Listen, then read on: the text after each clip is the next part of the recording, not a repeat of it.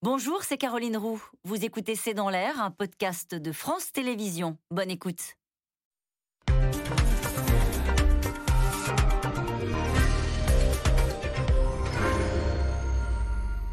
Bonsoir à toutes et à tous. Nous attendons vos questions SMS, Internet et réseaux sociaux pour alimenter notre discussion. Bien sûr, Marine Le Pen peut gagner la présidentielle. Cette phrase est signée de l'ancien Premier ministre Édouard Philippe et elle sonne en quelque sorte la mobilisation générale. La Macronie, après avoir théorisé l'affrontement entre le camp de la raison et celui des extrêmes, voit la dernière livraison de sondage avec un brin d'inquiétude. À dix jours du premier tour, Marine Le Pen affiche une dynamique incontestable avec un écart qui se resserre comme jamais au second tour et un front républicain qui semble révolu. la candidate estime que si le peuple vote, la victoire devient possible. Alors Marine Le Pen, dont l'image s'est adoucie euh, grâce aux excès d'Éric Zemmour pendant cette campagne, dans son sillage, Jean-Luc Mélenchon se voit en surprise, lui, du premier tour. Les questions qu'on peut se poser ce soir, Marine Le Pen fait-elle encore peur Quelle réserve de voix peut-elle avoir au second tour? Le camp Macron a-t-il raison de s'alarmer? L'hypothèse Le Pen, c'est le titre de cette émission. Avec nous pour en parler ce soir, Dominique Régnier. Vous êtes directeur général de la Fondation pour l'innovation politique. Raphaël Baquet, vous êtes grand reporter au journal Le Monde à la une aujourd'hui. Derrière la normalisation, un programme d'extrême droite. Je cite par ailleurs votre grande enquête publiée la semaine dernière sur l'ancien président Nicolas Sarkozy. Comment Sarkozy fait pression sur les éditeurs? Neila Latrousse, vous êtes journaliste politique à France Info. On retrouve tous les matins votre brief politique dans la matinale. Citons le brief de ce matin, présidentiel 2022, chez les Républicains, la tribune de la discorde. Nous y reviendrons. François Mickey Marty, enfin, vous êtes le président de Via Voice, cabinet d'études, sondages et conseils en stratégie. Et vous avez publié hier une étude sur la perception de la campagne à 11 jours de la présidentielle. Là aussi, nous y reviendrons. Bonsoir à tous les quatre. Merci de participer à ce C'est dans l'air en direct. 52,5, 47,5. Jamais l'écart n'aura été euh, aussi faible au second tour. Est-ce que ce sont, Dominique Régnier, des projections de second tour que vous prenez au sérieux?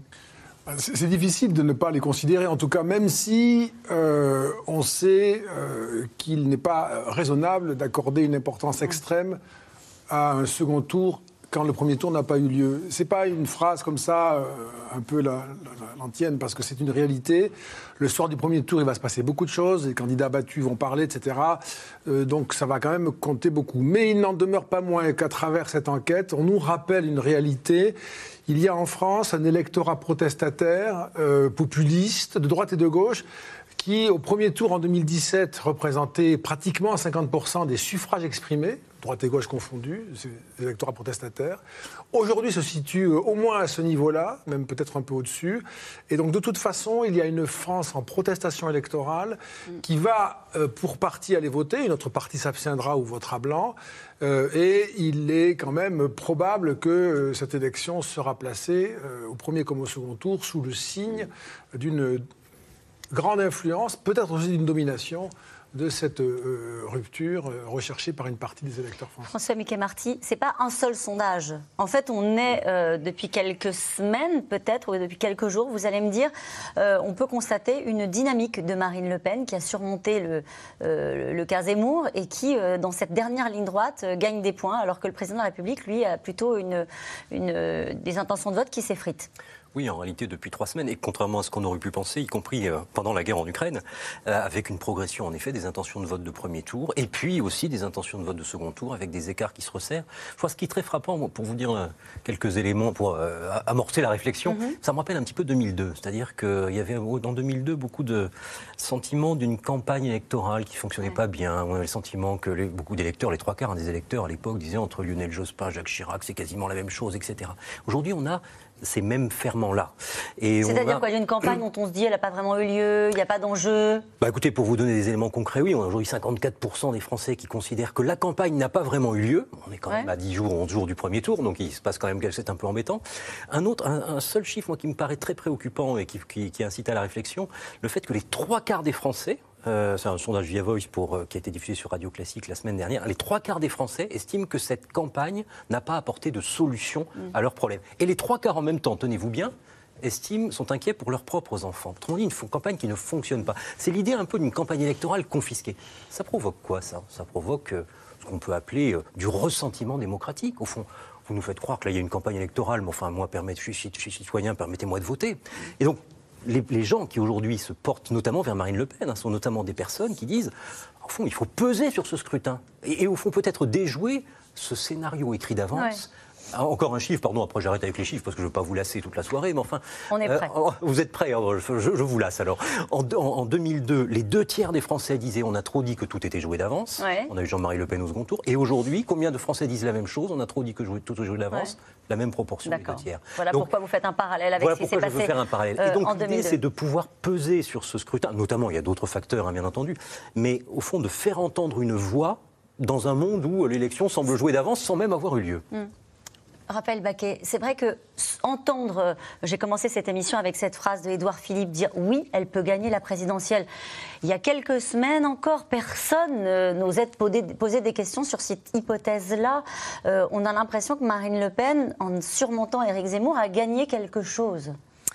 Oui, c'est vrai qu'elle euh, elle fait moins peur. Elle a Éric Zemmour, qui est une espèce d'image bien plus terrifiante, qu'elle l'a ramené vers quelque chose de normalisé, elle a aussi volontairement gommé.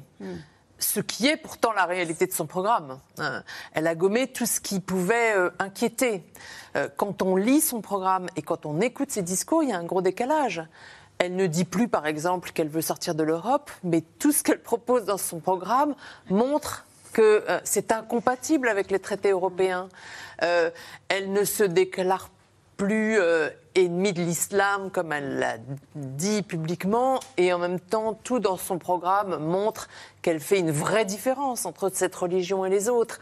Bref, elle a, volontairement euh, enlevé toutes les aspérités, mais quand on se penche clairement sur ce qu'elle propose, c'est un programme d'extrême droite. Évidemment, terme qu'elle réfute et, qu'elle enlève. Elle a aussi d'ailleurs gommé de son entourage tous ceux qui pouvaient euh, euh, inquiéter. Euh, Thierry Mariani, qui est le plus pro-russe, qui s'affichait il y a encore quelques mois avec Bachar el-Assad, le président syrien, et Vladimir Poutine, tout d'un coup, il a disparu de son entourage. Donc il y a une volonté Avec une vraie stratégie oui, de rien lâcher sur le fond, mais de rien donner à voir et à entendre dans cette fin de campagne qui pourrait rappeler qu'elle est une candidate d'extrême droite. Oui, et elle, elle, ne fait que ça, elle ne fait que rassurer. Hein.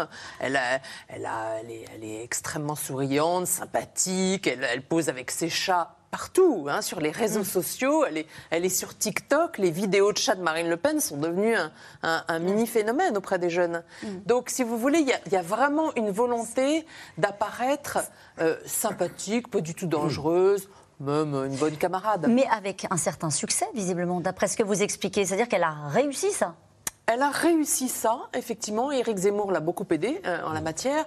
Mais encore une fois, son programme est tout à fait différent de ça. Neila Latrousse, sur la dynamique euh, Marine Le Pen, euh, c'est vrai qu'il y a encore une fois quelques mois, on n'imaginait pas la voir ressortir avec un, des scores comme aujourd'hui, alors même qu'il y avait une dynamique en faveur du candidat Zemmour, qu'il y avait même des, des supporters de Marine Le Pen qui basculaient dans le camp Zemmour.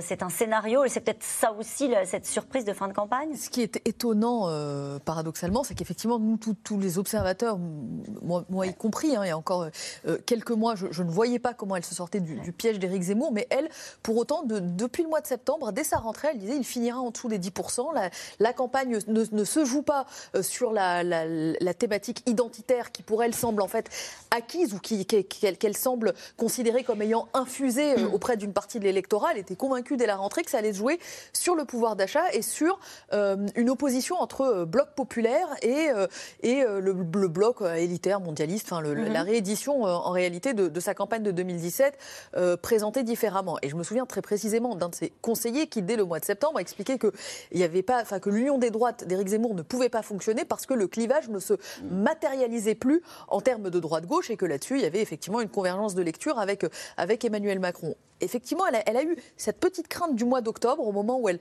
elle, sort des nouveaux slogans, rendre aux Français leur argent et leur pays. Le rendre aux Français leur pays visait à répondre à cette partie de l'électorat, ou en tout cas de, de, ces, euh, de ces cadres qui étaient tentés par, par l'aventure reconquête mais tout en disant en parallèle que l'élection se jouerait essentiellement sur la question du pouvoir d'achat que là, en la matière, elle avait encore un, déficit à, combler, y compris auprès euh, des, euh, de l'électorat le, plus âgé qui n'avait pas voté pour elle parce qu'effrayé par la sortie de l'euro. Et en réalité, toute la stratégie a été de nommer aussi ses irritants. Comment elle passe entre les gouttes de la guerre en Ukraine?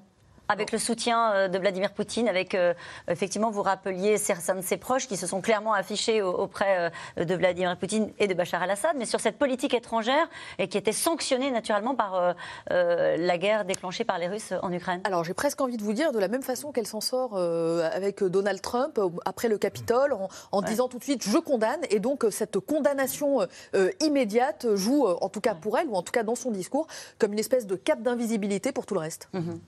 En tout Emmanuel Macron a finalement décidé de lâcher ses coups face euh, à la montée de Marine Le Pen dans les sondages. Le candidat en déplacement en Charente-Maritime a ciblé la candidate du RN. À une semaine du premier tour, le duel s'installe, même si Jean-Luc Mélenchon espère s'inviter sur l'affiche d'un premier tour, presque sans surprise. Juliette Vallon, Nicolas Baudry-Dasson.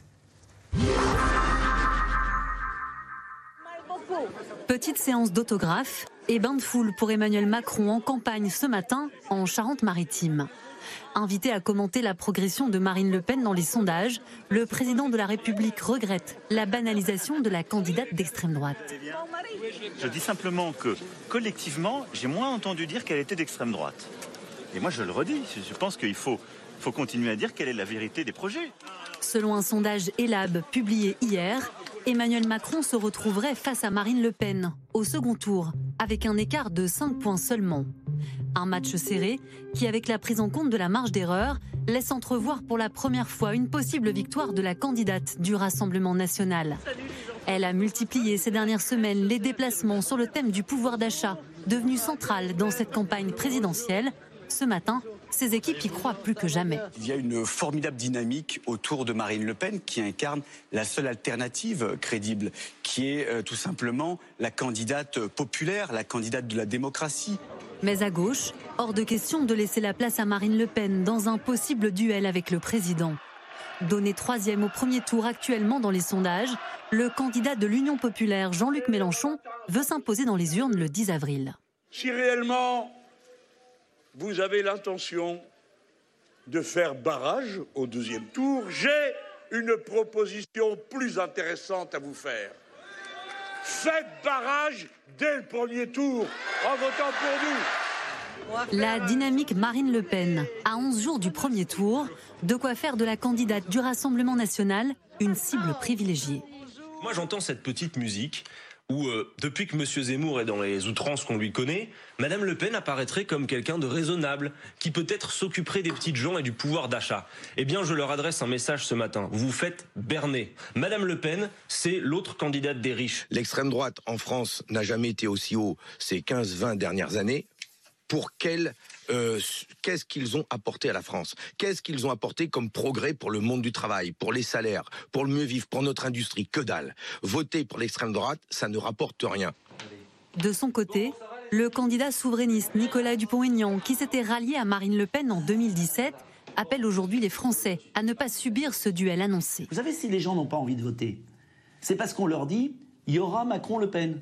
Ils disent oh là là, pas encore. Bon, donc allez voter au premier tour, faites mentir les pronostics, soyez libres, euh, euh, utilisez le suffrage universel. Il y a des gens qui sont morts pour le suffrage universel, il y a des gens qui aimeraient bien l'avoir dans d'autres pays. Euh, soyez pas les enfants gâtés du suffrage à râler dans votre coin et en reprendre pour 5 ans. Emmanuel Macron, talonné au second tour par Marine Le Pen. C'est la mauvaise nouvelle de plus pour le président en pleine polémique McKinsey du nom de ce cabinet de conseil dont l'État s'est offert les services pour différentes missions. Une pratique très critiquée par ses adversaires. Dépenser 27 millions d'euros pour avoir d'un cabinet privé des conseils, alors qu'il pourrait très bien, il aurait pu s'appuyer sur les maires, il aurait pu s'appuyer ne serait-ce que sur les préfets de la République pour organiser les choses. Cette histoire est vraiment révélatrice de deux choses.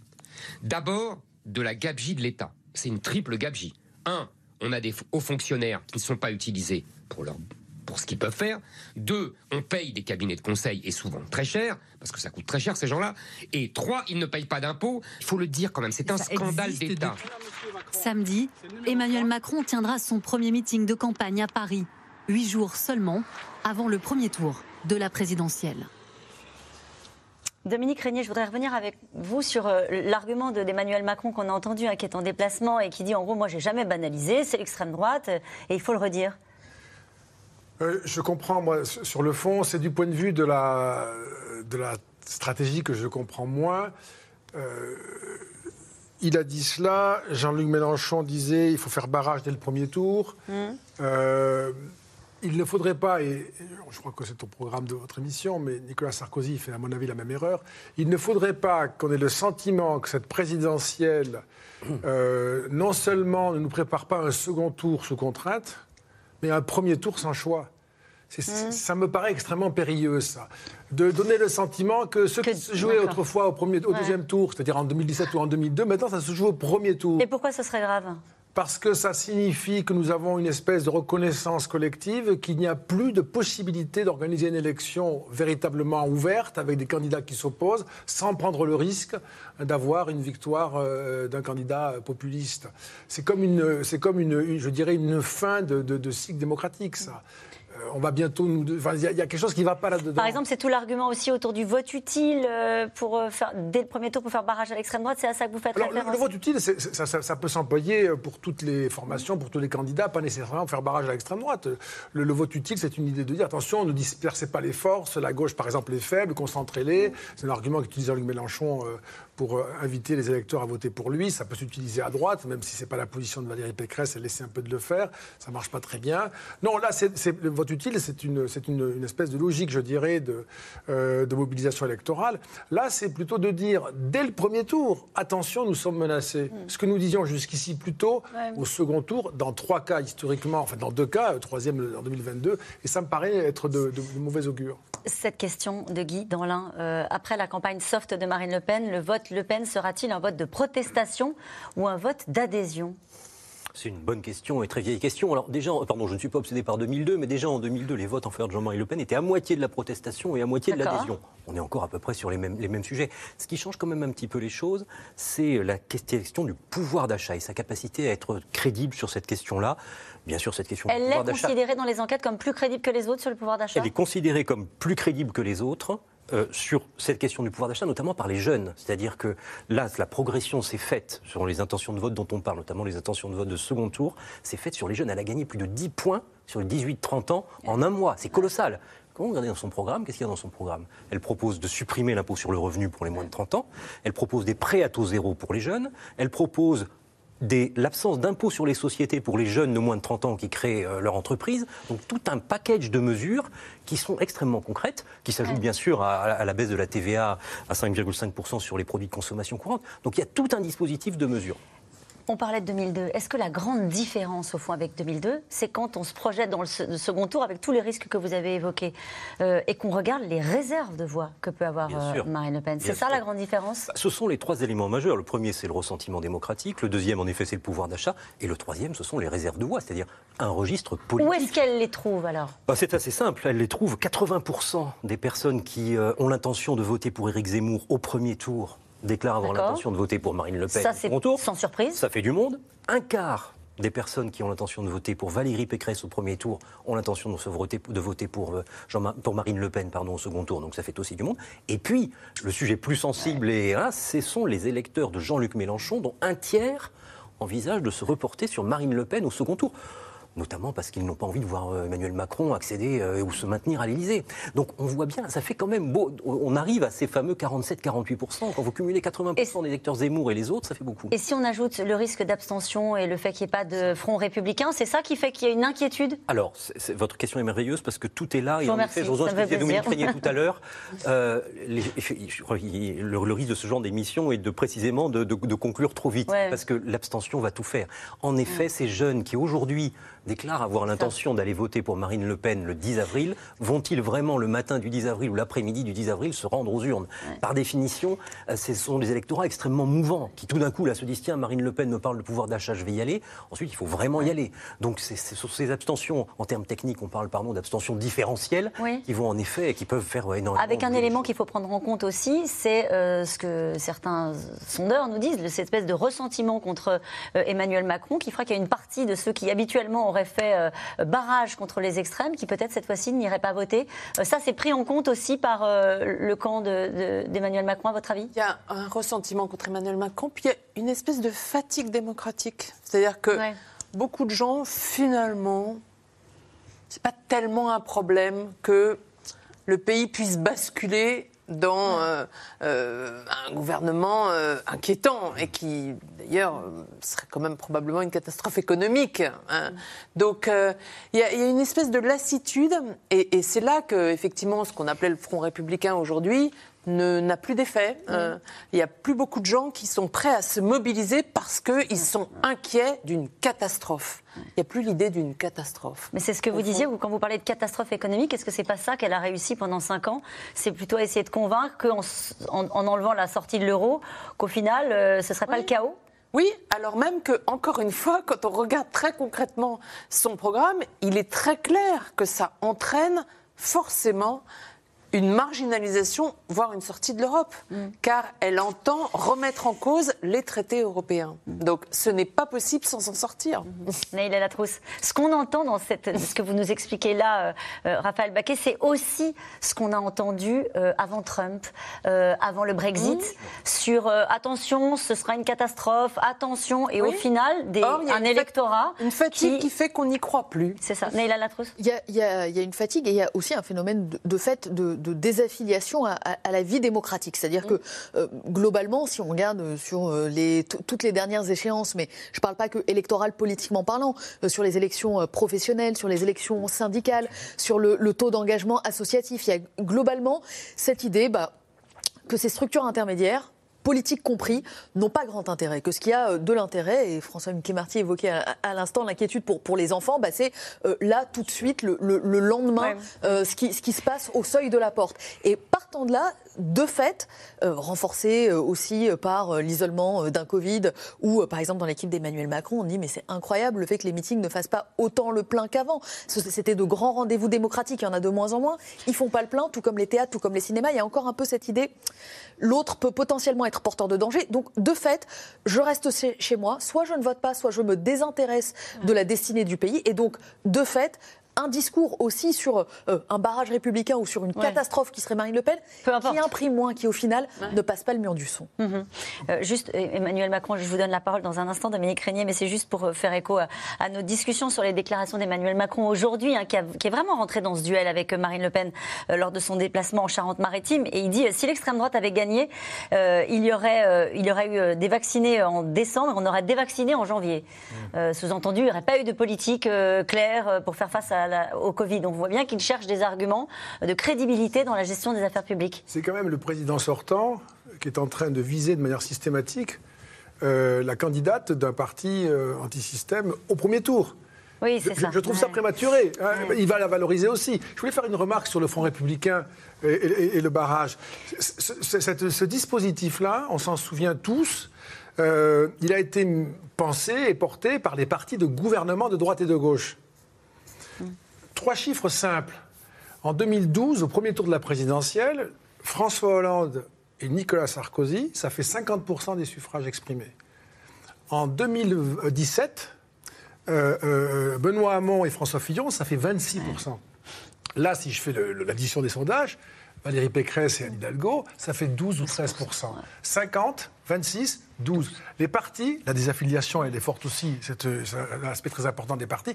Les partis ne représentent plus rien du tout, et donc ils n'ont pas cette capacité à porter un discours de barrage. On ne peut pas faire barrage à quoi que ce soit quand, on, est minuscule et qu'on n'a pas de force avec soi pour justement construire le barrage ou, ou s'opposer de, de- de- de son bulletin. Donc c'est aussi parce que la société est devenue déstructurée, désinstitutionnalisée, euh, que les électeurs, eh bien, se, je pense, moi, ne, ne pourront pas cette fois-ci euh, euh, euh, opérer cette, cette, cette opposition-là. Neila Latrouche, je voudrais avoir euh, votre réflexion sur ce que dit à l'instant Dominique Régnier, qui dit, enfin, on est déjà dans un débat de second tour.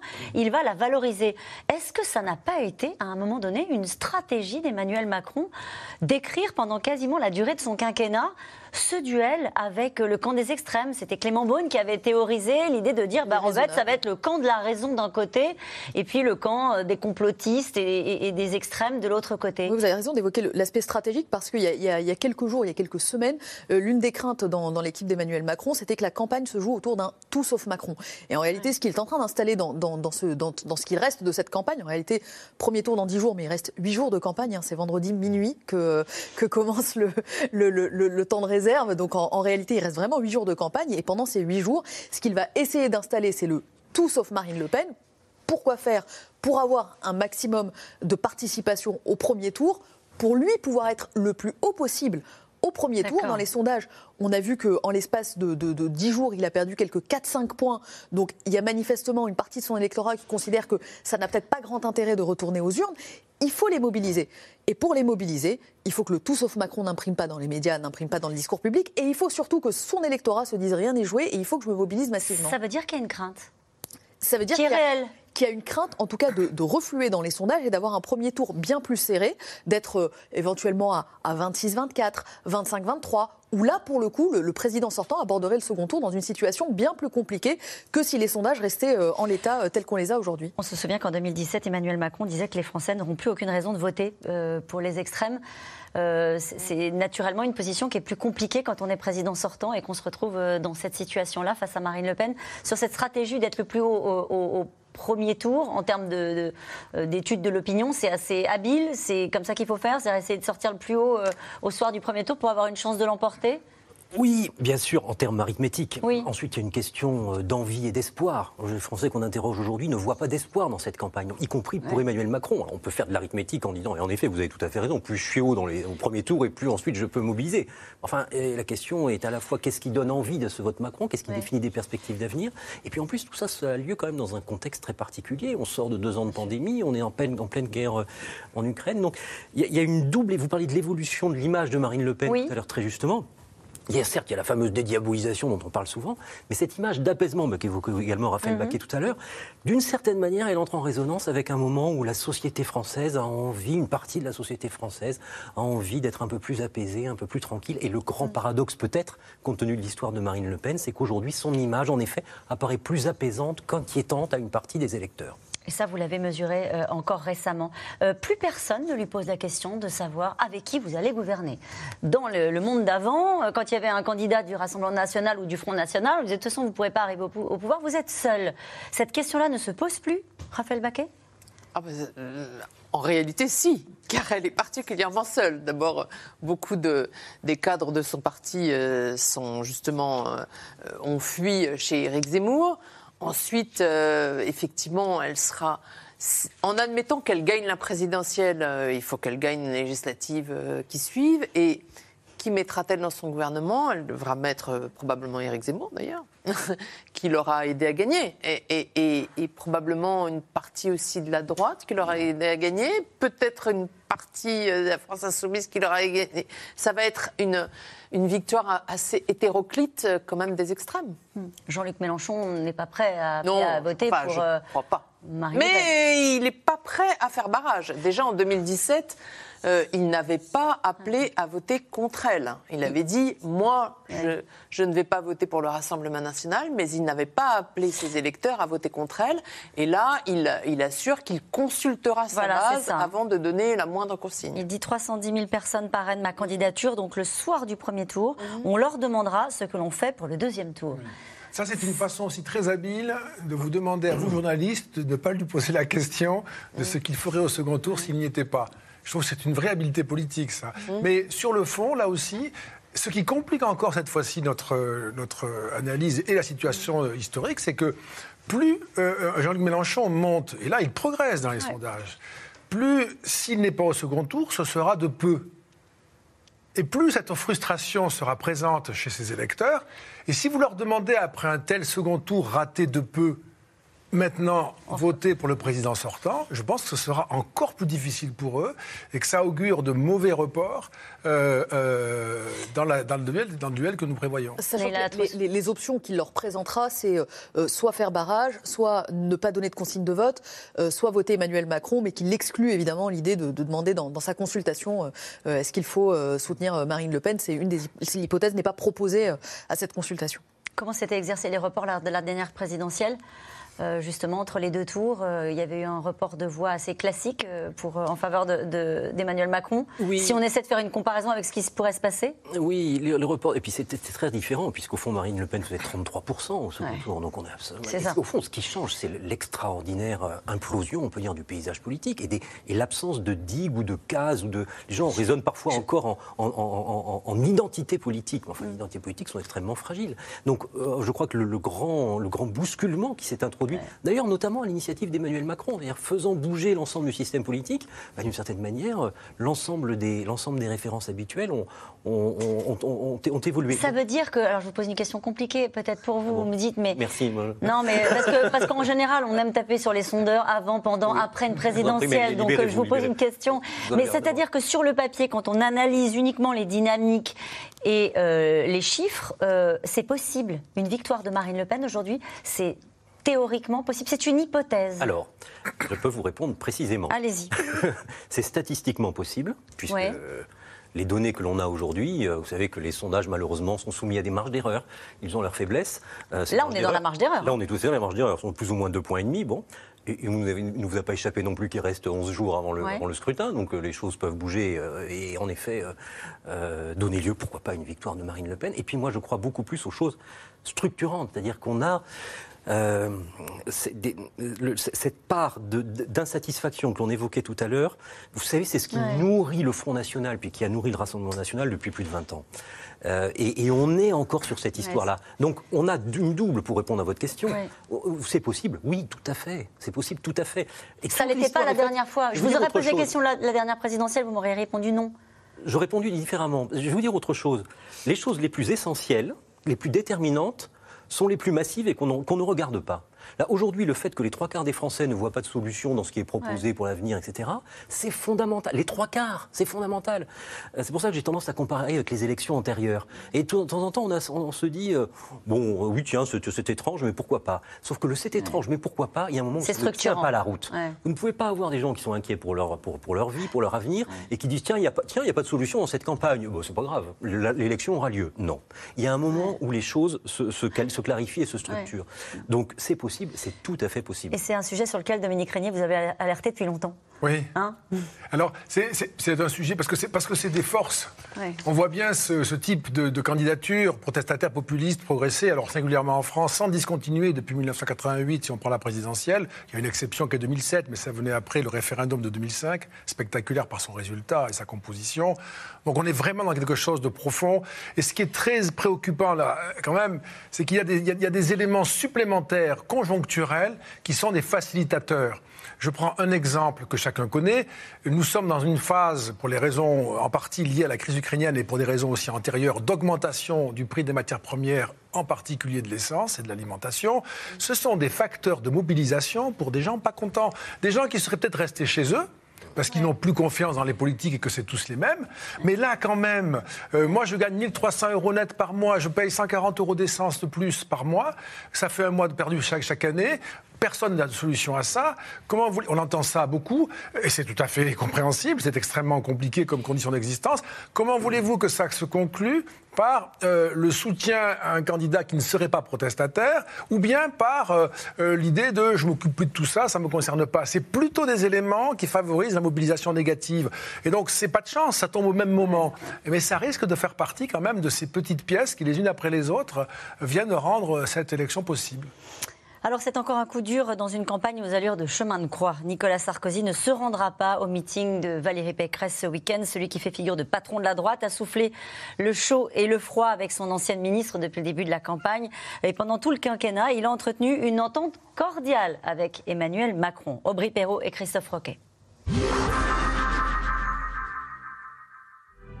C'est un silence de plomb et une absence qui plombe la candidate de la droite. Nicolas Sarkozy n'assistera pas à son grand meeting de campagne ce dimanche. Rendez-vous si important à 10 jours du premier tour. Et pourtant, Valérie Pécresse y croyait encore il y a moins de deux mois, lorsqu'elle est reçue par l'ancien président. Écoutez, nous avons eu euh, une conversation entre amis et c'était aussi, euh, j'allais dire, euh, un moment, un moment en famille. Une famille un peu fâchée. Au même moment, la presse rapportait les propos d'un Nicolas Sarkozy très agacé. Elle serait bien inspirée de me citer un peu si elle veut que je la soutienne. Qui l'a fait ministre pendant 5 ans? 1 C'est Chirac? La chiracienne, boudée par l'ancien baladurien. Valérie Pécresse et Nicolas Sarkozy n'ont pas choisi les mêmes clans. En 2016, lors de la primaire de la droite, la patronne d'Île-de-France soutient Alain Juppé plutôt que l'ancien président. C'est une très bonne nouvelle, je vous remercie de tout cœur. Voilà. Alors, six ans plus tard, pas question de voler au secours de son ancienne ministre, à la peine dans les sondages. L'ancien président pourrait-il aller encore plus loin et soutenir Emmanuel Macron? Celui avec qui il s'est affiché durant tout le quinquennat, complice. Nicolas Sarkozy présent lors des commémorations, disponible pour donner des conseils. Moi j'aime cette ouverture d'esprit et au fond, peut-être qu'un ancien président peut être utile à son pays en aidant son successeur à la place qui est la sienne. Président? Dans l'un de ses livres, Nicolas Sarkozy consacre même plusieurs lignes à leur dîner et rapporte des propos chaleureux de la Première Dame à son égard. J'ai toujours eu de la sympathie pour vous et je ne le regrette pas. J'ai été sensible à la sincérité et à la simplicité de Brigitte Macron. L'ancien chef de l'État brouille les pistes. L'année dernière, la course à l'Élysée est sur le point de débuter.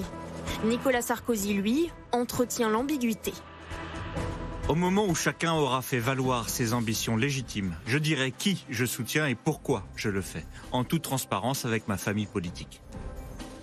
Tandis que plusieurs de ses fidèles font du bruit en partant chez Emmanuel Macron, Nicolas Sarkozy choisit finalement le silence. Lui, qui est empêtré dans les affaires judiciaires. Ses avocats dénoncent un acharnement. Le président Sarkozy n'a jamais demandé à être mieux traité qu'un autre, mais n'a aucune raison de l'être moins bien. Un président condamné à de la prison ferme, c'est une première dans l'histoire de la Ve République. Mais selon ce journaliste, ce ne sont pas les affaires qui risquent d'abîmer l'image de Nicolas Sarkozy, plutôt l'absence de soutien à Valérie Pécresse. Oui, ça fait plusieurs semaines, effectivement, que les adhérents, alors là, on ne parle pas, de la, on parle pas des, sympathisants de l'électorat, des millions et des millions de Français qui se sentent de droite. Là, on parle vraiment des, des gens qui sont encartés, des 130, 140 000 personnes qui sont encartées chez les Républicains et qui ne comprennent pas pourquoi Nicolas Sarkozy, c'est lui qui a quand même fondé euh, les Républicains euh, euh, lorsqu'il est revenu en politique, pourquoi il ne prend pas position? C'est vraiment vécu comme une trahison. Une trahison qui en rappelle une autre. En 2011, Jacques Chirac, le vieux lion de la droite, avait révélé sa préférence devant les caméras pour le candidat socialiste. Oui, mais, mais je vote pour lui. Oui, je peux dire que je voterai Hollande.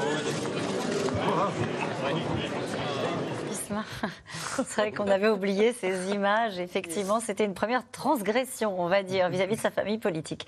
Cette question, n'accorde-t-on pas trop d'importance au positionnement de Nicolas Sarkozy, battu à la présidentielle de 2012 et à la primaire de 2016 Dominique Régnier. Alors, on, on y accorde sans doute beaucoup d'importance, peut-être trop, mais il n'empêche que ça peut avoir des effets. Et notamment, moi, je, je, je, je serais enclin de penser, des effets négatifs sur la mobilisation en faveur d'Emmanuel Macron. Parce que, Parce ce, que- que ce que fait Nicolas Sarkozy, là, j'imagine, c'est pour aider Emmanuel Macron. Mais quand on est un ancien président de la République, ça a été très bien dit dans le reportage, je ne vais pas le reprendre hein, par euh, votre confrère, euh, à la fois ancien président, fondateur des LR, patron des LR, euh, qui n'a pas un mot de soutien pour la candidate des LR, et que dès avant, encore une fois, j'insiste là-dessus, le premier tour, pas entre les deux tours, dès avant le premier tour, avant même euh, d'être passé par l'étape naturelle du soutien à sa candidate, on va directement euh, euh, au soutien au président sortant pour le second tour. Je crois que l'on favorise l'idée qu'au fond, la politique, ce sont des accords entre personnalités, des sortes d'arrangements, et que ça participe exactement euh, de ce qui, depuis euh, 25 ans, nourrit euh, ce sentiment protestataire, l'infidélité aux, organisations politiques, aux, filiations, euh, euh, aux traditions qu'on a soi-même instaurées, etc. Tout ça, c'est un peu comme toute proportion gardée. C'est l'entourage de Marine Le Pen qui a rejoint Éric Zemmour a beaucoup plus desservi Éric Zemmour que, que Marine Ouais. Le Pen. Ce ne sont pas des figures qui servent à la politique. Mais vous, auriez, vous pas- auriez dit la même chose pour Jacques Chirac et François Hollande? Je pense que euh, euh, à ce moment-là, Jacques Chirac était dans une situation. On peut dire la même chose, Ouais. mais il était dans une situation quand même très différente euh, en raison d'une sorte de retrait euh, beaucoup plus marqué de la vie politique. Raphaël Baquet sur l'attitude de Nicolas Sarkozy? En fait, Valérie Pécresse est déjà tellement bas que s'il la soutenait aujourd'hui, ça ne rapporterait pas une voix, probablement. Mais en revanche, c'est vrai que le fait qu'il ne la soutienne pas et qu'il laisse entendre qu'il soutiendra plutôt Macron, euh, Emmanuel Macron, ça jette un soupçon sur la raison de ce soutien. Pourquoi est-ce que effectivement l'ancien créateur des Républicains soutiendrait euh, quelqu'un qui est quand même l'adversaire hein, de, de- de la candidate désignée par les Républicains Et qu'est-ce qu'il espère? Et donc ça laisse supposer qu'il le fait pour d'autres raisons, et notamment euh, pour les affaires qui sont quand même son obsession. Euh, C'est vrai qu'il a été condamné à plusieurs reprises, il a fait appel, il est tout à fait possible euh, qu'à l'automne prochain, ou en tout cas dans quelques mois, il soit obligé de porter un bracelet électronique. Et ce qui serait évidemment d'abord une première et puis une humiliation suprême pour un ancien président de la République. Et il est euh, absolument obsédé par cela et il pense, à tort ou à raison, que euh, le chef de l'État peut aider? aider Il n'a rien obtenu affaires. là pendant 5 ans sur les affaires. Pour l'instant, il n'a rien obtenu. Euh, le, le- le chef de l'État, quel qu'il soit d'ailleurs, ne peut pas euh, prendre une décision à la place de la justice. Mais par le jeu des nominations, euh, c'est vrai que euh, là, euh, il devait y avoir une nomination dans laquelle Serge Tourner, qui a été un des magistrats de l'affaire Migmagnon, pouvait être un magistrat tout à fait pressenti. Il n'a pas été choisi. Donc ça laisse planer le doute. Euh, On ne sait pas si c'est réellement pour aider Nicolas Sarkozy, hein, mais ça laisse planer Alors, un soupçon. si je retourne la Et question, est-ce que pas c'est très bon très pour Emmanuel Macron, comme Voilà, c'était la question que je voulais vous poser. Est-ce que ça peut apporter quelque chose à Emmanuel Macron? Vous dites non. Non, moi je crois même que c'est négatif. C'est-à-dire que le soutien de Nicolas Sarkozy ne déplace pas des voix. Les gens ne, ne votent pas en fonction de ce que fait Nicolas Sarkozy. En revanche, ça peut effectivement instiller un soupçon sur pourquoi ce soutien. Ça ne déplace pas une voix, François Mickey Marty Euh, Nicolas Sarkozy, s'il s'affichait par exemple au meeting de Valérie Pécresse en disant c'est la meilleure, ça bougerait pas une voix? Non, je pense qu'aujourd'hui, euh, alors en- en- malgré la popularité de Nicolas Sarkozy à droite, hein, qui demeure Oui. très élevée, hein, la, plus, la plus moitié des populaire à sympathisants de droite, après Marine Le Pen, oui, après Marine Le Pen et avant Marion Maréchal, donc euh, il a plus de 55% de popularité, donc c'est pas négligeable en effet. Quand Nicolas Sarkozy parle, il dit quelque chose, il a de l'influence. voilà. Il y a le registre judiciaire probablement, il y a le registre politique aussi, c'est-à-dire que on va vers euh, un, un paysage politique, quels que soient les résultats de cette élection présidentielle qui va être considérablement remaniée. Il va y avoir des législatives. Euh, et puis, probablement une configuration, quoi qu'il arrive. D'ailleurs, que Emmanuel Macron soit élu ou réélu, La République En Marche n'a peut-être pas une vocation à exister euh, de manière pérenne pour l'éternité. Donc, Nicolas Sarkozy et Emmanuel Macron, peut-être, ont un, un chantier commun qui est l'installation d'une force, ou tout au moins d'un dialogue qui, qui autorise une, une force de- de- de- d'échange entre le, centre droit, la droite, pour construire quelque chose, peut-être même indépendamment d'Édouard Philippe et d'Horizon. Vous voyez, Ouais. il y a tout un champ Ça a là. été assumé hein, par Guillaume Larrivé qui a été- fait cette tribune ça- dans ça a le. été assumé, voilà. On peut imaginer, enfin tirons un peu les fils et on est entre nous, donc on peut, dire, on peut se dire des choses. On peut imaginer un bloc de droite souverainiste ou d'extrême droite qui rassemble la galaxie, Rassemblement national, Ouais. Reconquête, etc., etc. Et puis un autre bloc, et probablement pour Nicolas Sarkozy, il y a là un enjeu à faire vivre euh, dans la À durée, peser. à peser euh, en, en établissement tout au moins des passerelles avec euh, Nicolas Sarkozy et ceux- celles et ceux qui le soutiennent. Alors le fait qu'il ne soutienne pas euh, Valérie Pécresse avant ce premier tour, alors il a encore 10 jours pour le faire, ça paraît totalement exclu, mais euh, enfin je sais pas. Ah, bah, on Pour dit que l'instant. Pour l'instant, c'est totalement exclu qu'il n'y aura pas de prise de parole avant le premier tour. Et donc au second, il fera barrage au Front National Et ou au qu'au Rassemblement national, si ça se passe comme prévu. Effectivement, l'une des pistes de sortie, c'est euh, une initiative, une proposition de coalition, euh, quelque chose qui dirait euh, que le pays a traversé de, terribles épreuves et que la conséquence, c'est que l'extrême droite est aux portes du pouvoir. ou, d'ailleurs Jean-Luc Mélenchon. Et que, ou, que, les extrêmes, on va dire, sont aux portes du pouvoir et que lui, en tant qu'ancien chef de l'État, ne peut pas accepter de voir son pays dans cet état et que donc il appelle à la constitution d'un pacte majoritaire autour du chef de l'État, de Emmanuel Macron, sur deux, trois mesures. Et c'est pour l'une des raisons, enfin l'un des problèmes auxquels la droite va être confrontée, Nicolas Sarkozy, c'est que manifestement les Républicains ne sont pas du tout, du tout, du tout, du tout, du tout d'accord sur ce scénario-là. En témoigne euh, la tribune qui a été euh, publiée aujourd'hui euh, par le Figaro de députés Les Républicains qui expliquent qu'ils ne sont pas solubles dans le macronisme qu'ils soutiennent évidemment Valérie Pécresse. Alors, en première lecture, on peut se dire qu'effectivement, bon, bah, il y avait des doutes sur l'implication de certains. Est-ce qu'il n'y avait pas des élus qui étaient en train de déjà négocier un ralliement entre deux portes à l'Assemblée nationale euh, ou ailleurs. Euh, moi, les, enfin, ce que me disent les signataires de la tribune, tous ceux qui ont travaillé sur cette tribune, c'est que le destinataire, ce n'est absolument pas l'électorat de droite, c'est bien Nicolas Sarkozy. C'est de lui dire tu peux faire ce que tu veux dans l'entre-deux tours, et ça m'est dit comme tel. Le destinataire, c'est Nicolas Sarkozy. Tu peux faire ce que tu veux dans l'entre-deux tours, ta voix ne représente que ta voix, la droite ne te suivra pas, donc ne prends pas la parole. Le rebond de Valérie Pécresse dans la dernière ligne droite semble assez compliqué à 10 jours de la présidentielle Elle part de loin quand même. Ça va, ça va être, euh, oui, effectivement compliqué. Alors après, en politique, euh, paraît-il, rien n'est impossible. Mais enfin, est-ce que c'est le cas? Est-ce qu'on dit ça pour se, pour se protéger ou est-ce qu'on a déjà vu des, des, présidentielles avec euh, un candidat qui passe de 10 à 15 en 10 jours? Ah ben voilà. Elle est passée de 10 à 17 entre. Ah, dans l'autre sens. Non, elle est passée de 10 à 17. Ah oui. Quand elle était candidate euh, à la primaire, qu'elle a été désignée, elle est passée de 10 à 17. Et puis de 17 à 10. Et de 17 à 10.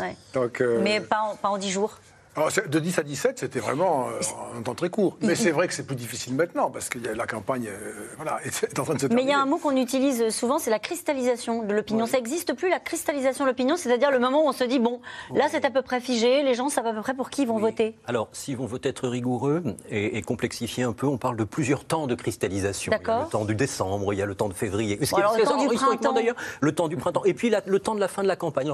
pour répondre à votre question tout à l'heure, il y a des campagnes où les choses sont extrêmement lisses. C'était le cas en 2000 en 2007, par exemple, où les, intentions de vote, ils vont regarder, ça ne, ça ne bouge pas quasiment jusqu'à la fin. Il y a quand même, 2012, puis, 2012, et puis il y a quand même des, des, campagnes dans lesquelles ça bouge, ça a bougé à la fin en 1981, ça a bougé à la, à la fin sur d'autres élections. Donc il y, a, il y, a, quelques points qui peuvent quand même bouger. Pourquoi je vous pose la question? Parce qu'on voit bien que dans cette fin de campagne, euh, il, y a, il, y a, une tension naturellement politique. Cette affaire McKinsey euh, donne des surfroides à l'exécutif, et il y a la crainte évidemment de voir bouger euh, l'opinion de manière très brutale dans, dans les derniers derniers jours de la campagne. C'est quelque chose qui fait encore peur euh, aujourd'hui à l'exécutif euh, en campagne, euh, Neila Latrousse, cette affaire McKinsey? Oui, on a encore un peu de mal à, mesurer dans l'exécutif la, volatilité de, l'opinion et de savoir si effectivement, est-ce que la, dernière cristallisation, pour reprendre les phases de, François Mickey Marty, est-ce qu'au est qu'au final les gens ne vont pas se déterminer entre le vendredi et le dimanche sur un, événement improbable, impromptu, qui d'un coup déclencherait un vote, on va dire, passionné euh, en faveur des uns et des autres. Alors après, il faudrait que, cet événement soit quand même de nature assez extraordinaire pour que Valérie Pécresse passe de 10, non pas à 15, mais à, 16, 17, 18 en l'espace de 8 jours. C'est plus facile de dégringoler que de, que de remonter. En tout. C'est vrai dans la, oui, de manière générale. D'une manière générale. mais alors, plus encore dans une présidentielle. En tout cas, c'est leur moment. Euh, les petits candidats sortent de l'ombre à la faveur des règles euh, du temps de parole, un marathon médiatique de 15 jours sans espoir de bousculer forcément le scrutin, mais avec l'ambition quand même de faire entendre des idées qui détonnent parfois et avec euh, pas mal de succès, vous allez le voir. Kevin Berg et Benoît Thébault. Bonjour. C'est sa troisième tentative et toujours la même méthode.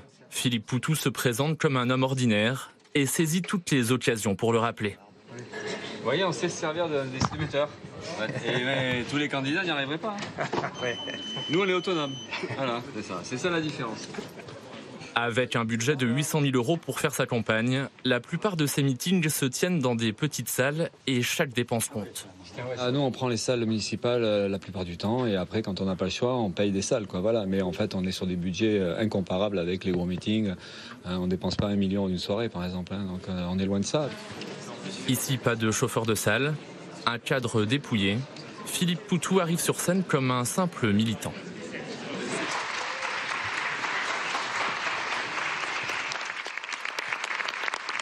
On a des, situations un peu inconfortables, c'est que d'abord, on n'est pas pour la fonction présidentielle.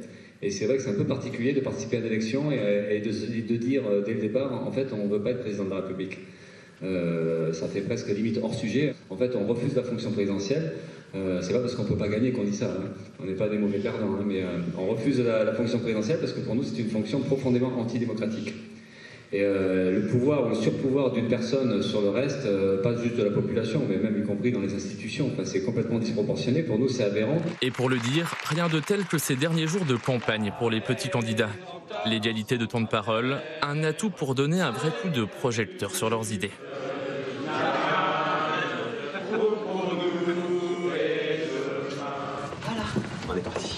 Elle aussi mène une lutte ouvrière. Troisième présidentielle pour Nathalie Arthaud. Et dernière étape décisive, la tournée des matinales. Ça va? Et toi? Bonjour, vous allez bien? Oui, très bien. En ce moment, vous enchaînez, hein, c'est le marathon quoi. Normal. C'est le moment. Normal, parfait. À tout à l'heure. Allez. Interdiction de trébucher pour cette enseignante devenue conseillère municipale. Elle martèle son message. 2000 euros net, c'est un minimum, un minimum pour pour vivre sans être dans l'angoisse permanente. Donc vous pouvez comprendre son cri de détresse. Mais bien sûr, mais d'ailleurs, de toute façon, euh, il faut il faut l'écouter. Et, et c'est ça aussi, moi, qui me révolte dans cette société. C'est que les travailleurs ne sont jamais écoutés. Quand on appartient, en effet, au monde du travail, quand on est aide-soignante, ouvrier, technicien, euh, euh, enseignant, chauffeur, enfin bon, euh, quand on appartient au monde du travail, pour se faire respecter, il n'y a que ça. Il faut se battre. Alors, pendant ces dix derniers jours de campagne, chaque intervention est une chance pour partager son programme. Petits candidats, euh, ils sont un peu comme les gilets jaunes. Hein. Euh, il faut qu'ils s'invitent sur les Champs-Élysées, quelque part. Bah là, il faut qu'on s'invite euh, sur les plateaux de télé. Donc, euh, bon, mais enfin, c'est des règles très, très restreintes. Hein. Les 15 derniers jours, vous vous rendez compte 15 derniers jours, il y a l'égalité. Enfin bon, euh, c'est quasiment à la, à, la, à la fin de la campagne. Mais écoutez, bah, moi, je prends. Je prends. Vous reviendrez, du coup. Si, si, si, ça, ça, ça, ça- Vous allez repartir, cela dit, ça ne dépend, vos élèves. ça ne dépend que de vous. Lui est en terrain conquis et cela joue presque en star du stand-up. Sous des applaudissements fournis, Jean Lassalle met la salle dans sa poche et s'amuse du chronomètre. Alors j'ai 10 minutes. Où est-ce qu'il y a le minuteur? Sur votre droite, il est sur votre droite. Où ça? Là? Vous le voyez. Ah, t'es là, toi Voilà. J'en ai déjà passé quelques-unes. Mais il faut d'abord se mettre à l'aise et rentrer en communion. Sourire et proximité, la recette d'un Jean Lassalle en campagne. Je me disais, il faudrait euh, euh, passer devant chez eux, comme je l'ai fait à pied euh, à l'époque. Puis il y a euh, ce côté, il peut y avoir un petit peu le côté euh, euh, joie euh, que procure le Tour de France, qui passe devant le plus modeste des, des citoyens comme devant le plus riche. Il passe partout le Tour de France. Et il crée partout cette espèce de... Voilà. Et puis, donner la possibilité à ceux qui ont envie eh bien, de, de parler. Parler, se faire comprendre. À dix jours du premier tour, chaque candidat cherche à donner la meilleure image, celle d'un présidentiable. Regarde-moi. Avec un style très singulier hein, de, de Jean Lassalle. Cette campagne présidentielle n'a-t-elle pas manqué de débats avec les petits candidats? La présence de Poutou en 2017 lors du débat avait été rafraîchissante. Mais elle, a manqué, trousse. elle a manqué de débat tout court. Et vous voyez, il y a- vous évoquiez il y a quelques instants le, le- le- le scandale McKinsey ou l'affaire Oui. McKinsey selon, euh, selon qui, la- qui la qualifie. Euh, bah, typiquement, l'absence de débat ou l'absence en tout cas de moments où tout le monde peut se répondre euh, à une période d'égalité des temps de parole est extrêmement néfaste pour un chef de l'État. Je m'explique. Euh, sur une fraction de 100% du temps de parole, avec 12 candidats. En réalité, Emmanuel Macron, il a un douzième du temps de parole pour éventuellement essayer d'expliquer que c'est pas un scandale d'État, qu'en réalité, euh, on a mal compris l'affaire, que- qu'ils aillent au pénal, a- a- a-t-il a-t-il pu dire Et puis, bah, les 11 autres ont... euh, Le 11, reste du temps. enfin, tout ce qui reste de temps pour expliquer que, que voilà, dans le cas de, de Nathalie Arthaud, par exemple, que, que c'est un scandale parce que cet argent n'est pas parti aux travailleurs, ou pour d'autres que c'est tout simplement de la gabegie, que c'est de l'argent de l'État qui a été mal utilisé. Le débat permet juste cela, permet à un moment de, de poser face aux, aux- aux 11 prétendants euh, Ouais. une parole qui réponde à, à- à une problématique du moment et qui puisse y mettre fin. Ce que vous voulez dire là, c'est qu'on entre dans cette semaine, dernière semaine, dans une période de grand danger euh, pour le président de la République et pour le candidat euh, Emmanuel Macron surtout, euh, parce que s'il y a quelque chose qui se déclenche, il aura du mal techniquement, euh, en Ah, respectant les règles de temps de parole, à corriger le tir. Et c'est- l'une des, des- des grandes craintes de, de- de ces équipes, qui, qui euh, notamment la, la partie la plus politique de son équipe, qui disait mais il faut qu'il entre en campagne beaucoup plus tôt, mais notamment pour ça, parce qu'il va être bloqué par cette période d'égalité des temps de parole. Ils étaient très frustrés de le voir rentrer un peu à reculons euh, dans, dans- dans cette campagne, notamment parce que très pris par l'agenda international. Il semblerait, il semblerait que son équipe ait changé de braquet et que là, les, les prochains jours, les huit jours qui restent, soient quasiment à 100%, allez, à 90 consacrés euh, à, à ce temps de campagne campagne. En espérant que ça suffise. Voilà, et en Emmanuel espérant Macron. surtout que les, circonstances internationales le- l'autorisent à le faire, parce qu'il a quand même beaucoup géré euh, effectivement les appels avec euh, Zelensky, Poutine euh, et Biden ces, ces dernières semaines. Il faut lui s'est mis, reconnaître ça. il s'est mis entre la main d'événements qui, qui désormais lui, Ouais, ouais. lui, lui échappent aussi. Parce qu'il reste chef de l'État. Parce qu'il reste chef de l'État et qu'évidemment, on ne comprendrait Juste un mot pas. sur ce qu'on appelle les petits candidats. Désormais, dans la catégorie des petits candidats, on retrouve des grands partis politiques. on retrouve Anne Hidalgo, notamment dans cette catégorie-là, où on retrouve presque euh, Yannick Jadot, qui est au cours- autour de 4%, euh, alors qu'on imaginait sans doute un autre, euh, un autre parcours pour le candidat écolo. Raphaël Oui, Baquet. c'est- c'est là la nouveauté, parce que les petits candidats, il y en a toujours eu. Oui. Mais il y avait aussi les moyens candidats, si je puis dire, et, et- et ça pouvait être quand même des, des candidats de partis importants. Or, euh, Anne Hidalgo le montre, elle a rejoint la catégorie des petits candidats. En tout cas, si, si les sondages se confirment, elle est autour de 2%. Elle n'y croit pas du tout, hein, elle. Elle considère qu'au fond, c'est un- le, le- le thermomètre est cassé et qu'on n'arrive pas à mesurer l'opinion. Oui, alors, bah, bah, d'une certaine façon, heureusement qu'elle y croit, car sinon elle se serait retirée, à vrai dire. C'est ça la réalité. Et, et- et autour d'elle, euh, euh, les, les- même ses, ses plus fidèles euh, supporters pensaient qu'elle mettrait fin à ce supplice. hein. Bon, alors effectivement, elle, elle tient. Elle a pour elle d'ailleurs. La seule chose qui lui reste, d'une certaine façon, c'est sa ténacité. Mais elle n'a aucune chance de sortir de cette catégorie des tout petits candidats, dans lequel elle est en compagnie de, de petits candidats traditionnels, si je puis dire, comme euh, Nathalie Arthaud ou, ou Philippe Poutou. Et puis quelqu'un comme Jean Lassalle, qui est, moi, je trouve, une espèce de marque de, de l'époque, un candidat dont personne n'est capable vraiment de dire quel est son programme, hein, ni même ce qu'il prône ou ce qu'il incarne. La ruralité? Oui, éventuellement. C'est une forme de narcissisme quand même aussi. hein. Il le- il l'exprime d'ailleurs. hein. Il est comme le Tour de France. Il veut être populaire, avoir la, la sympathie euh, du public, mais sans au fond vouloir euh, installer euh, ni un débat, ni un programme, ni même un succès éventuel. Et nous revenons maintenant à vos questions. Une question de Jean-Pierre. En Loire-Atlantique, Marine Le Pen est-elle devenue fréquentable, Dominique Régnier Euh, par les électeurs, oui, c'est pas pas tout à fait nouveau quand même. hein. Il faut rappeler qu'à cette date, euh, peut-être euh, François-Michel Marty euh, me corrigera parce que c'est un souvenir, mais à cette date, en 2017, il me semble qu'elle était plus haut qu'aujourd'hui.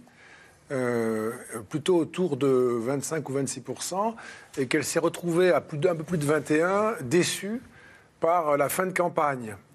Euh, et qu'à cette époque, d'ailleurs, Emmanuel Macron était à 23-24, ce qui sera son score, si bien que l'écart entre les deux euh, était bien plus serré qu'aujourd'hui quand même. C'est l'occasion aussi de rappeler ça. Euh, et donc, euh, voilà, le, le- La différence, ce sont les réserves de voix? Oui, puis l'abstention, l'abstention et, et- et- et ces derniers, et ces, ces mouvements qui vont avoir lieu. C'est vrai que quand on le dit, peut-être qu'il y a beaucoup de téléspectateurs qui se disent, mais enfin, au fond, vous ne savez pas, peut-être que c'est vrai, mais on ne sait pas ce que peuvent décider les 47 millions d'électeurs inscrits, y compris euh, participer ou s'abstenir.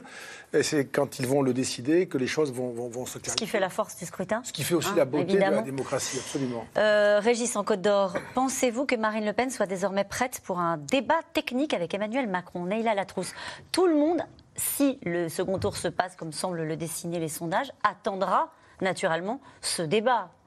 Est-ce qu'elle est, prête? Elle, en tout cas, le, prétend, mais est-ce qu'elle a besoin d'être technique dans un débat avec Emmanuel Macron, au fond? Peut-être pas. Effectivement, c'est ce que, répète beaucoup euh, l'entourage du, chef de l'État. Enfin, pareil, dans les craintes qu'ils peuvent identifier, dans les écueils, dans les, dans les handicaps, dans ce qu'il faut corriger, ce qu'il faut travailler, c'est une Marine Le Pen au final très lisse, qui n'est euh, euh, ni très précise, euh, qui, ni- qui ne s'enferme pas dans des dossiers, qui, qui en prend deux, trois, des chiffres, tiens, pourquoi pas de l'insécurité, de l'immigration, euh, un item sur le pouvoir d'achat et qui colle à ces items-là et qui reste sinon dans ses propositions de manière générale sans rentrer dans le débat, sans rentrer dans le débat, qui serait moyenne, qui s'en sortirait pas trop mal. L'autre volet sur lequel les, les équipes du chef de l'État sont en train de, de travailler, ou en tout cas d'essayer de, de sensibiliser un Emmanuel Macron, c'est peut-être ce dont il a fait preuve lors des premiers déplacements euh, en- dans, dans ces grands débats avec les Français, un peu d'agacement face à la contradiction. Euh, on dit voilà, il faudrait, faudrait faire attention à ce qu'il à ce qu'il n'apparaisse pas comme arrogant dans, dans un débat d'entre-deux tours. Mais elle, concrètement, être technique, elle n'en a pas vraiment besoin en réalité pour euh, ressortir en comparaison comme meilleure qu'en 2017. Elle pourra s'appuyer sur le bilan? Elle pourra aussi, Lui euh, pourra s'appuyer sur une partie de son bilan aussi. L'un et l'autre vont, vont sans doute s'appuyer sur leur bilan, mais euh, comme euh, bah, elle dit beaucoup euh, avoir appris de, de- de- de son échec précédent qu'il fallait davantage parler, parler de son propre programme, je pense qu'elle parlera essentiellement de son programme à elle et pas tant à lui. D'accord. Euh, je trouve Emmanuel Macron peu convaincant et je trouve aussi qu'il manque de conviction. Suis-je le seul? Bah, il y a- il y a- il y a- il y a- alors, c'est un jugement, euh, comment dire, sur la, la personnalité. Oui, c'est Bruno dans le Val-de-Marne. Euh, non, ce qui est très frappant en écho à cette question-là, c'est le fait qu'aujourd'hui, ne- seul, seul 10% à peu près des Français euh, citent une réforme réalisée par Emmanuel Macron. Donc, quand on parle du bilan, le bilan, en réalité, concernant Emmanuel Macron, est un bilan portant sur la manière dont il a fait face à la crise sanitaire, essentiellement. Et là, il, ça. a- il est crédité par l'opinion sur De la gestion de la crise? Entre 50 et Donc. 60% des Français. Ouais. Donc oui.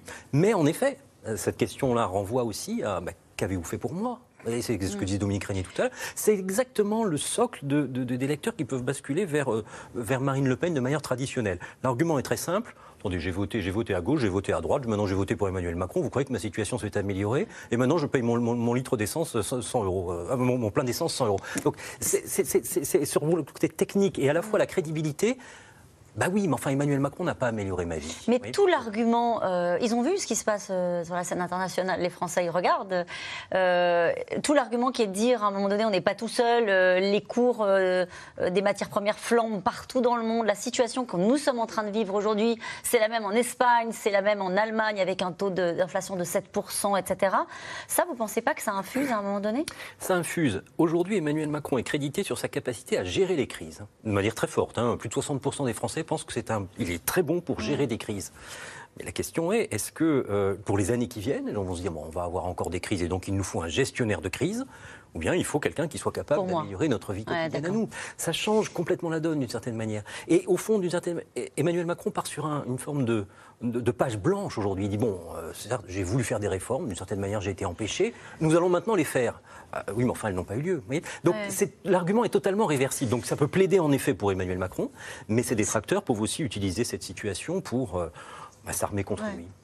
Une question de Jean-Louis dans la Sarthe. Le risque au second tour n'est-il pas le tout sauf Macron?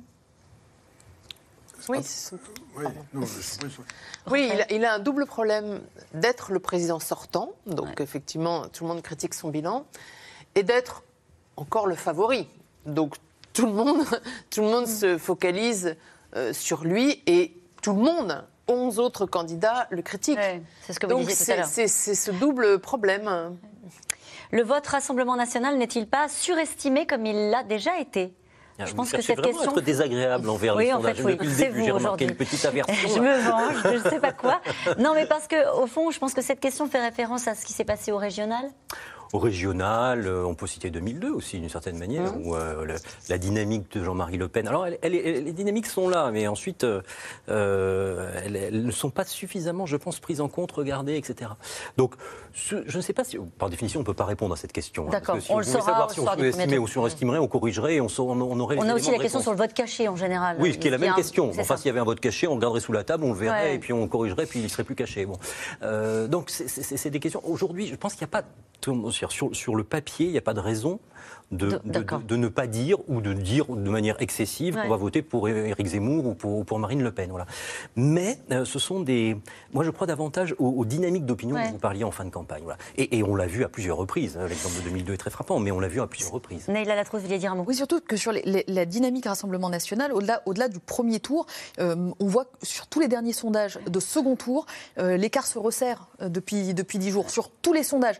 Donc ça laisse laisserait à penser que la dynamique mesurée n'est pas, euh, n'est pas comme ça ex nihilo, même quand on dit aux Français est-ce que vous avez, vous avez le choix entre une candidate euh, qu'Emmanuel Macron qualifie d'extrême droite, qui vient de cette tradition d'extrême droite, qui est d'un parti d'extrême droite, est-ce que vous la choisissez quand même face à Emmanuel Macron? Bah, On voit que les gens qui disent oui sont de plus en plus nombreux au second tour, même dans un et choix. vous avez raison effectivement d'insister sur le fait que cet écart au second tour se resserre et qu'il n'a jamais été euh, aussi euh, serré, euh, avec euh, au fond un, écart qui se joue sur les marges d'erreur. Voilà pourquoi il y a eu cette alerte aussi, euh, je le rappelais, de- d'Edouard Philippe qui fait une interview demain dans, dans Le Parisien. Je voudrais dire aussi que en reportage, ça fait déjà un moment, on voit que les gens ne cachent plus euh, leur vote. hein. et alors, euh, ils, ils votent, enfin, ils disent sans, sans difficulté, on va dire, qu'ils votent pour, euh, qu'ils veulent voter pour Marine Le Pen ou pour Éric Zemmour.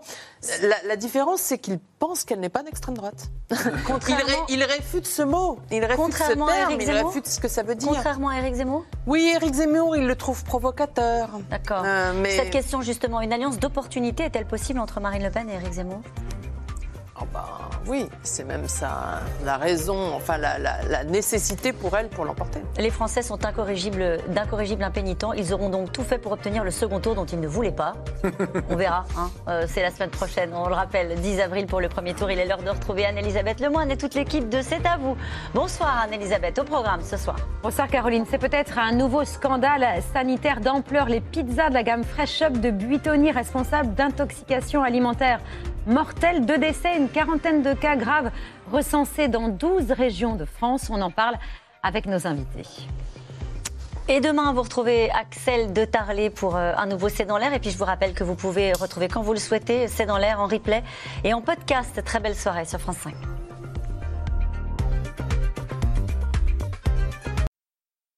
C'était C'est dans l'air, un podcast de France Télévisions. Alors s'il vous a plu, n'hésitez pas à vous abonner. Vous pouvez également retrouver les replays de C'est dans l'air en vidéo sur France.tv.